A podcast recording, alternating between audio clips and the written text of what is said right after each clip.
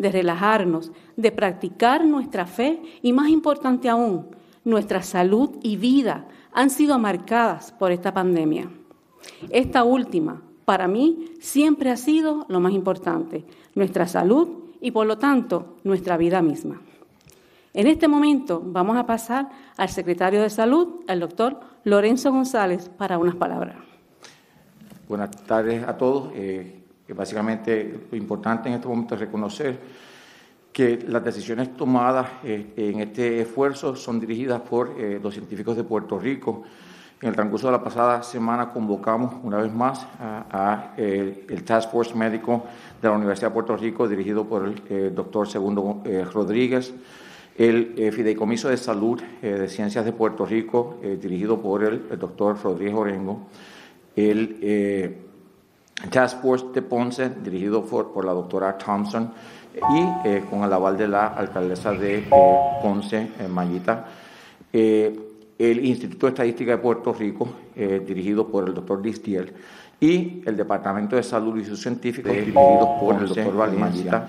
Estos cinco grupos se reunieron durante el transcurso de esta pasada semana para discutir los datos que se habían recopilado en el Departamento de Salud y generar el informe eh, que se utiliza para este momento dirigir los esfuerzos de la gobernadora de Puerto Rico, la honorable Wanda Vázquez Garcet, eh, para determinar el informe eh, que se utiliza para este momento. Una vez más, lo importante de esto es reconocer el esfuerzo de los científicos en favor de dirigir a nuestro país este, utilizando ciencia este, para hacer política pública. Así que básicamente le damos gracias a la oportunidad que nos da la gobernadora para poder utilizar la ciencia y dirigir a nuestro país.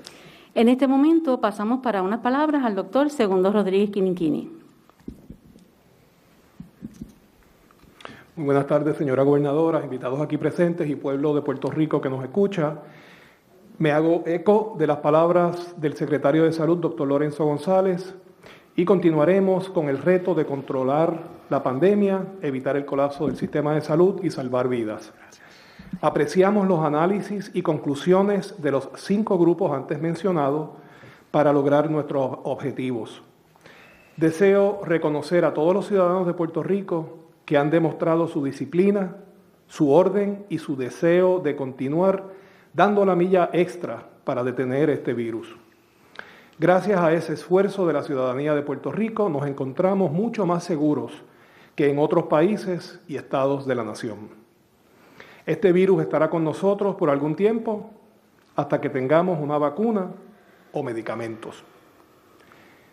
De seguro, estamos cansados del distanciamiento físico, pero ahora más que nunca debemos de entender que es momento de desalentar las visitas de familiares que proceden de lugares de alto contagio, ya que estas visitas tienen la posibilidad de aumentar el riesgo de contagiarnos y o recomendamos a todas las familias puertorriqueñas a que eh, sean portavoces de una extrema precaución para las personas que visitan y que se hagan la prueba molecular PCR y que ésta esté negativa tres días antes para llegar aquí al aeropuerto.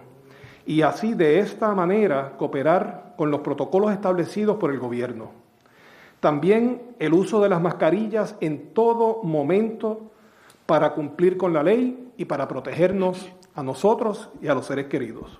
El lavado de manos, el distanciamiento físico y la limitación de actividades.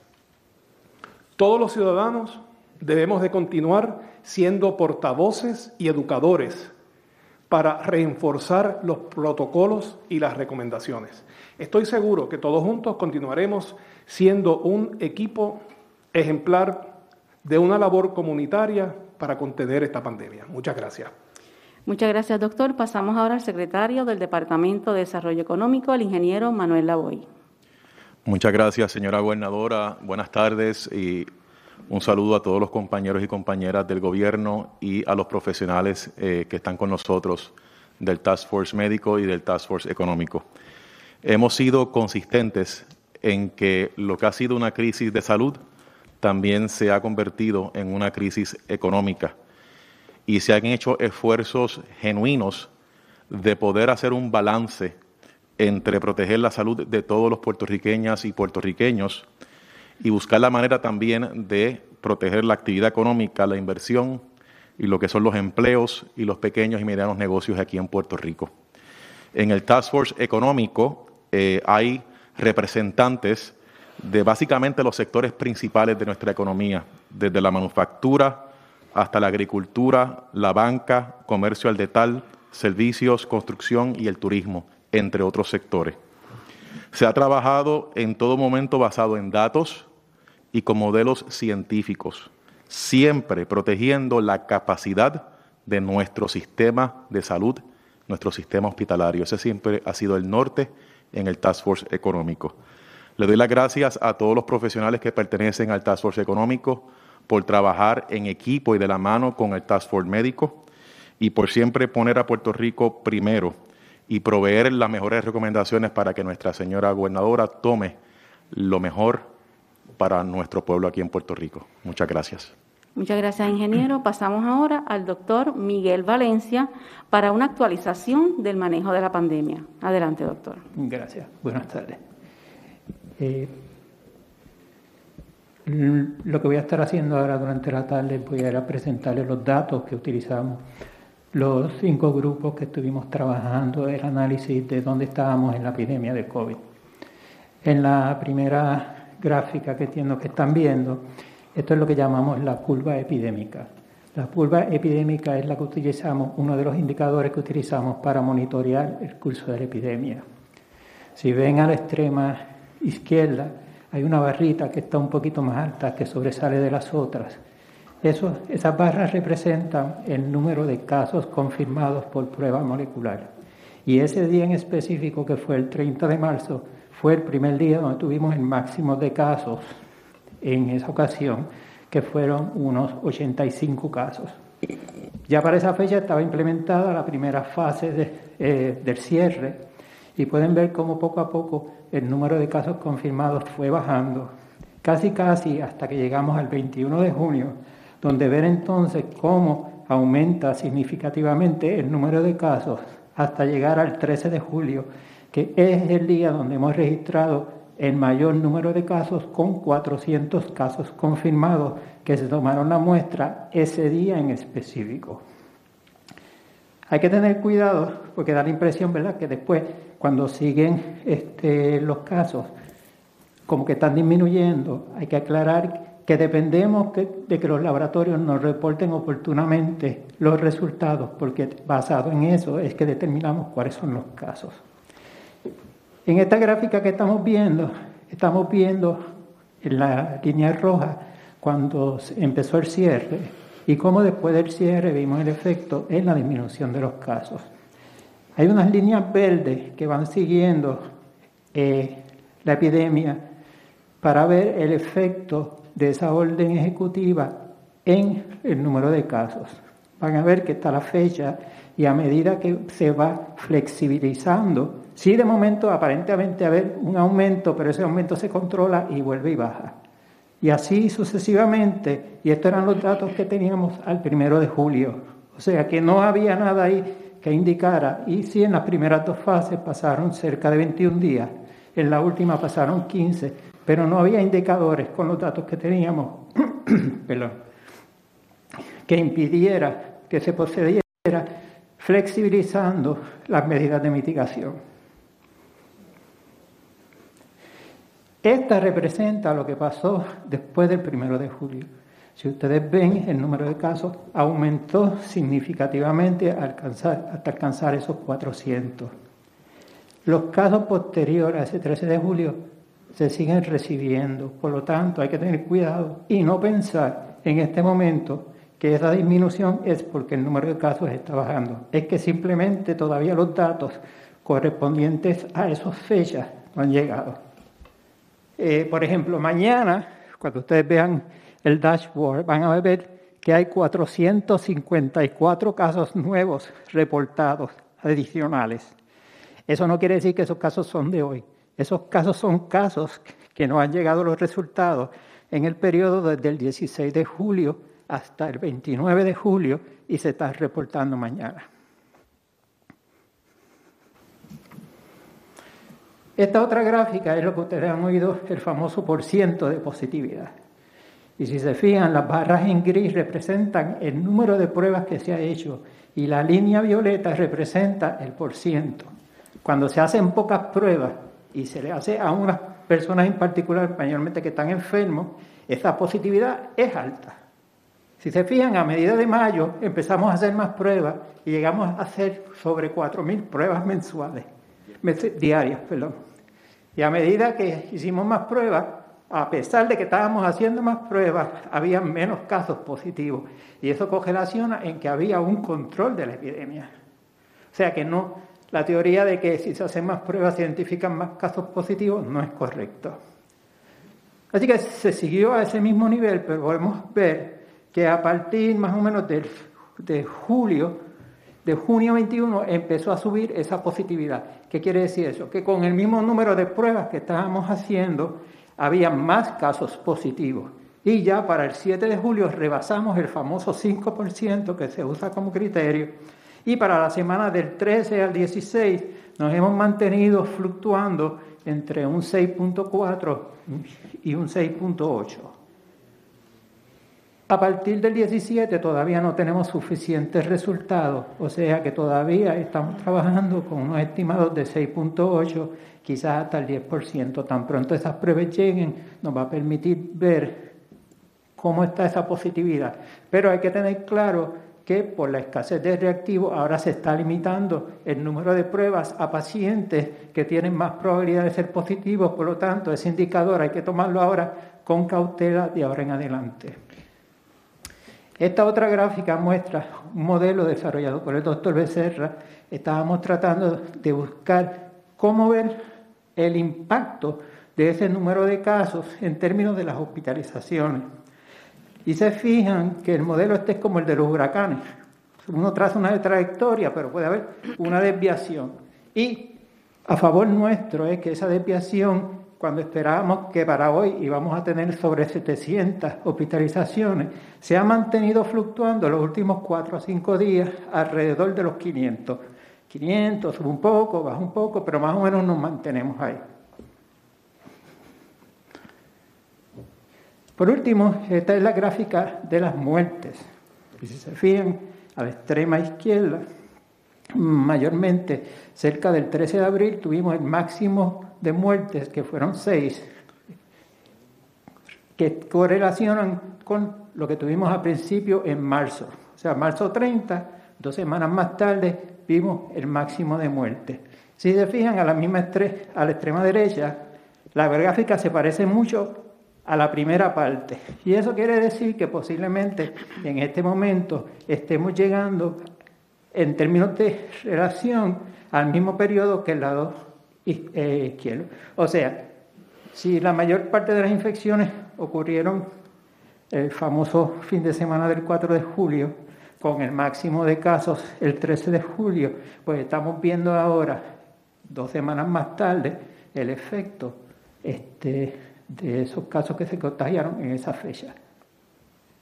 Así que para terminar, para monitorear la epidemia, estamos usando la curva epidémica, el porciento de positividad, el número de hospitalizaciones y el número de muertes. En este momento, aquel ritmo ascendente que veíamos aparentemente está estabilizándose y alcanzando un nivel, pero todavía necesitamos que entren los resultados de las pruebas que se hicieron estas últimas dos semanas para ver si alcanzamos esa famosa meseta, si es un etapa y seguimos subiendo o si vamos a empezar a bajar. Gracias. Muchas gracias, doctor. Ahora dejamos a la directora ejecutiva de la compañía de turismo Carla Campos para actualizar la información relacionada a este importante aspecto que yo sé que le preocupa a todos ustedes y que ha sido analizado y estudiado junto al Task Force Médico y al Task Force Económico para darles la información más reciente con relación a los aeropuertos. Adelante, Carla. Muchas gracias, gobernadora. Saludos a todos los colegas que aquí están y el puertorriqueño que nos sintoniza. La gobernadora de Puerto Rico y el secretario de Estado nos encomendó la tarea de analizar cuál es el riesgo de contagio que representa nuestra frontera, que en este caso es el aeropuerto, eh, utilizando la información que se ha podido recopilar a través de las declaraciones de viajeros, a través del equipo de rastreo de contactos del Departamento de Salud, la data de tráfico de viajeros a través del aeropuerto y poder identificar cuáles son esos, eh, el perfil de esos viajeros, cuál es el comportamiento de esos viajeros en Puerto Rico y de ese modo poder preliminarmente eh, hacer un análisis de cómo podemos minimizar ese riesgo. Esa información ha sido compartida al Task Force médico, de igual modo al Task Force económico, y hoy le queremos presentar en qué consiste esa data. Aquí lo que pueden ver es que las medidas que se implementaron mediante la orden ejecutiva que establece un nuevo protocolo en el aeropuerto a partir del 15 de julio han dado resultados. Puntualmente vemos cómo se percibe una merma en el tráfico de pasajeros que ingresan a la isla. Hay 25% menos personas llegando a Puerto Rico a través del aeropuerto en la semana del 19 de julio que en la semana previa. De igual modo, los aviones están más vacíos, con un 50% de ocupación o load factor en comparación con 60% que era lo que teníamos previamente durante la primera mitad de julio. En adición a ello, eh, hemos analizado la data sobre las cancelaciones futuras eh, y la data sobre las reservaciones futuras para entender si el mensaje ha llegado y las personas están reevaluando sus viajes a Puerto Rico a sabiendas de que este no es el momento para viajar eh, y debemos de ser más cautelosas al momento de hacerlo. En efecto, se, percibió un 30% de aumento en las cancelaciones de viajes durante la semana del 19 de julio en comparación con la semana anterior.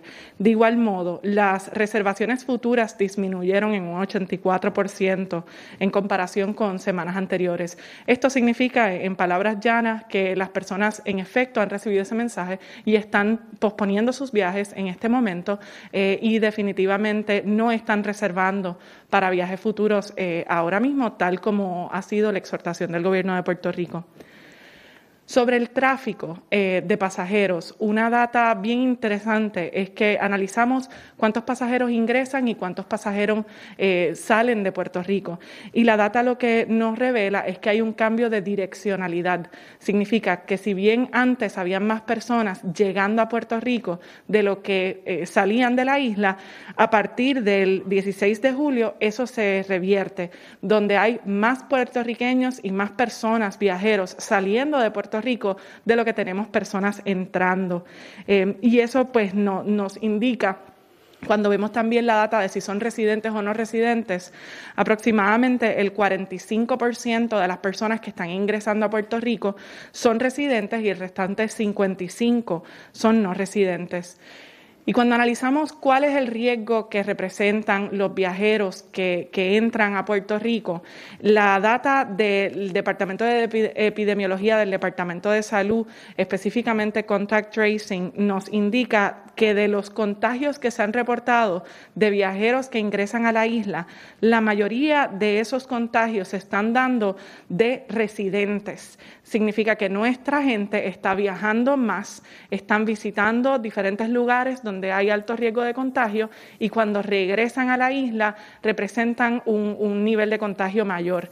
Eh, en, esta data que le mostramos, pueden ver que hay 60 contagios de viajeros residentes en comparación con 19 de no residentes. Evidentemente ven un número bien elevado de información no disponible al momento, que es eh, una cantidad agrupada que puede incluir residentes y no residentes que están en proceso de eh, poder depurarla, pero si nos llevamos por las proporciones iniciales, pueden ver que en efecto eh, nuestra gente tiene que hacer una mayor diligencia de protegerse a la hora de viajar. Y por último, analizando quiénes son los no residentes que están visitando la isla, utilizando la data de estadía promedio, donde asumimos que una persona que viene de ocio, como tradicionalmente sucede, se hospeda aproximadamente tres días en la isla, vemos que el 76%, la gran mayoría, son personas cuya estadía se extiende más de cinco días. Esto lo que nos revela es que la mayor cantidad de los no residentes son familiares y amigos que están visitando la isla y se están hospedando posiblemente en residencias de nuestra gente. Eh, para ello, y, en conclusión, hacemos un llamado a que definitivamente este no es el momento para viajar, ante todo a nuestra gente que reconsideren sus viajes y que únicamente viajen si son viajes esenciales. De igual modo, si van a recibir a familiares y amigos acá en sus residencias, eh, traten de posponer esos viajes y si es un viaje esencial, por favor, soliciten que estas personas lleguen a la isla con habiéndose realizado unas pruebas. Eh, definitivamente hay turistas eh, que están llegando, son la minoría como, como arrojan las estadísticas y hacemos un llamado a tener precaución a la hora de viajar en este momento. Bien. Muchísimas gracias a todos por la valiosa información. Luego de haber recibido toda esta información, hoy quiero informarles las medidas que he tomado para la nueva orden ejecutiva número 2020-060, que estará en vigor del 1 al 15 de agosto del 2020. Luego de varias reuniones con el Task Force Médico y el Task Force Económico, con el Puerto Rico Science Trust, el Task Force Médico del Ponce, el Instituto de Estadística y la Compañía de Turismo, la evidencia suministrada y las recomendaciones establecen que la transmisión comunitaria representa el porcentaje mayor de los casos positivos de COVID-19, al igual que la información aquí presentada. A raíz de esto, se continuarán tomando las debidas precauciones manteniendo el toque de queda de 10 a 5 de la mañana las restricciones de la orden ejecutiva anterior siguen vigentes, incluyendo el cierre de los negocios los domingos, con excepción de los restaurantes, supermercados, farmacias y gasolineras. En cuanto a los restaurantes, los domingos tendrán sus operaciones exclusivamente durante el modelo de servicarro o entrega, sin permitir comensales en el interior de los establecimientos. En el caso de los restaurantes también permanece igual, con una ocupación máxima en sus salones comedores del 50% de su capacidad. Se recomienda establecer el sistema de control de aire de manera que limpien y desinfecten los conductos de los aires acondicionados periódicamente para minimizar la contaminación por aerosol, que es muy importante. Permanece en vigor la restricción de consumo, venta y expendio de bebidas alcohólicas en todos los comercios y establecimientos a partir de las 7 de la noche, de lunes a sábado. Los domingos se prohíbe el consumo, expendio y, y, venta de bebidas alcohólicas en los comercios autorizados durante todo el día. En ninguna circunstancia se permitirá la aglomeración de personas fuera de los establecimientos, consumiendo bebidas alcohólicas que hayan comprado, que están prohibidas o que las traigan, que hemos visto en diferentes situaciones personas que han llevado bebidas alcohólicas a estos, estos negocios. Así que eso no está permitido. No se va a permitir tampoco la operación de establecimientos de ventas de bebidas alcohólicas, tales como bares, cafetines, con permisos de uso de bebidas alcohólicas, los sport bars, cualquier otro que tenga un lugar análogo en tiendas establecimientos que se dedican principalmente a la venta al detal de bebidas alcohólicas para el consumo dentro o fuera del local. Máxima, en esta orden, se permitirá también operar los domingos a las ferreterías para que puedan adquirir cualquier material o herramientas que sean necesarias para atender una situación en sus hogares a raíz del paso de la tormenta Isaías o de la temporada de huracanes que estamos manejando. Para garantizar el derecho constitucional al voto a todos los ciudadanos, se añade como una de las circunstancias exentas del cierre los domingos todos los eventos electorales autorizados por la Comisión Estatal de Elecciones, tanto para los ciudadanos como para los funcionarios. En cuanto a los comercios autorizados para operar, se prohíbe la aglomeración de las personas en las salas de espera. En cuanto a los condominios, urbanizaciones y cualquier otro complejo de vivienda. No estará permitida la utilización de las áreas comunes como piscinas, gimnasios, canchas y otros lugares análogos con el fin de desalentar todo tipo de actividad que propenda al aglomeramiento de personas. Es importante indicar que la calendarización de toda cirugía electiva estará condicionada a los estándares médicos, conforme a los protocolos para el COVID-19. Si no cumplen con estos estándares, no podrán calendarizarse las mismas. En cuanto a las escuelas, como ya el Departamento de Educación había informado previamente, el semestre comenzará de manera virtual y según el desarrollo del virus, el que el virus lo permita, podrán comenzar presencial el 17 de septiembre. Será obligación de cada patrono, incluyendo los dueños de negocio, comunicar inmediatamente cualquier caso sospechoso y confirmado de COVID-19 que haya surgido entre sus empleados al Departamento de Salud. Esto es bien importante, hemos tenido diferentes situaciones donde eh, empleados han dado positivo y no se ha notificado. Es una obligación protección y notificarlo para la protección de sus empleados y de sus ciudadanos. Sobre las actividades turísticas y recreativas, los balnearios y otros cuerpos de agua no estarán abiertos para bañistas con el propósito de tomar sol socialización ni tampoco el agrupamiento de personas. Se permitirá con el uso, no se permitirá con el uso solamente de, de, mascarillas siguiendo las medidas de distanciamiento físico y el uso de los mismos siempre y cuando sea para hacer deportes de, de forma profesional o recreativa. Ejemplo, los corredores, los caminantes, surfistas, eh, los deportistas de vela y remo, voceo, entre otros. No se permite el uso de neveritas y sillas de playa en los balnearios. Es importante indicar que esta actividad deberá contar con la colaboración de la ciudadanía, toda vez que de no cumplirse con las medidas cautelares aumenta el riesgo de contagio colectivo. Sin embargo, las playas y balnearios los domingos permanecerán cerrados sobre las hospederías se mantienen cerradas las áreas comunes de los hoteles, incluyendo las piscinas, los bares y gimnasios. De igual modo, reafirmamos que los alquileres a corto plazo, los short-term rentals, que no cuenten con un número de identificación del hotelero de la eh, Compañía de Turismo de Puerto Rico tienen una prohibición total de apertura y operación en todo momento, por lo que sus propietarios e inquilinos estarán sujetos a las penalidades impuestas por incumplimiento. Según dispuestas en la presente orden ejecutiva, los propietarios, gerentes, administradores o responsables de propiedades de alquiler a corto plazo comercializadas independientemente o a través de las plataformas como lo son los Airbnb, BRBO, Join a Join, entre otras, deberán garantizar que durante la estadía de los huéspedes se prohíba la entrada de personas que no estén debidamente registradas como individuos alojados en la propiedad y que ingresen a la misma sin autorización.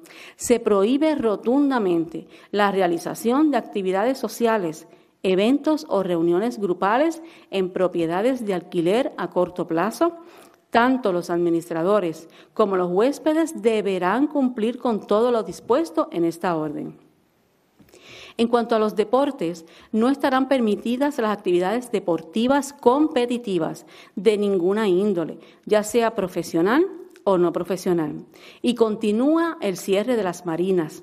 Se mantiene el cierre total 24 horas de las discotecas, cines, salas de concierto, salones de juego, los teatros, los casinos, los gimnasios, los bares, los salones de actividades o cualquier lugar análogo o evento que propicie la reunión de un grupo de ciudadanos en el mismo lugar, el cual no esté autorizado a operar durante la vigencia de esta orden. Además, se prohíben las visitas familiares o de amigos a las instituciones correccionales, a los centros de cuidados de envejecientes o asilos, conforme a las regulaciones impuestas por el Departamento de la Familia, el Departamento de Corrección y Rehabilitación y al Departamento de Salud. Se ordena la intervención con aquellos ciudadanos que incumplan con las medidas cautelares descritas en esta orden, incluyendo el uso obligatorio de las mascarillas en todo momento aquellas personas que incumplan con el uso de la mascarilla y con las disposiciones de esta orden, la persona estará sujeta a enfrentar un proceso penal, el cual deberá ser sometido sin dilación alguna por el Ministerio Público, quien a su vez deberá solicitar la fijación de una fianza, según lo establecen las reglas de procedimiento criminal. Luego de haber escuchado estas directrices, rogamos nuevamente a todos los ciudadanos, a todo puertorriqueño y puertorriqueña, estamos juntos trabajando para poder mantener el control de esta epidemia. Va a continuar con nosotros. Vamos a proteger a nuestros hijos y a nuestros adultos mayores. Está en nuestras manos. La información que todos hemos recibido esta noche nos ha demostrado que el, el contagio de este virus está entre nosotros mismos, está entre nuestras comunidades. Depende de nosotros del uso de la mascarilla, del distanciamiento y las medidas de protección para que nosotros podamos controlar el virus y poder volver a tener dentro de esta situación una vida normal. Depende de cada uno de nosotros y es nuestra responsabilidad. Así que muchas gracias a todos los puertorriqueños y puertorriqueñas. Buenas noches y que Dios bendiga a nuestro Puerto Rico.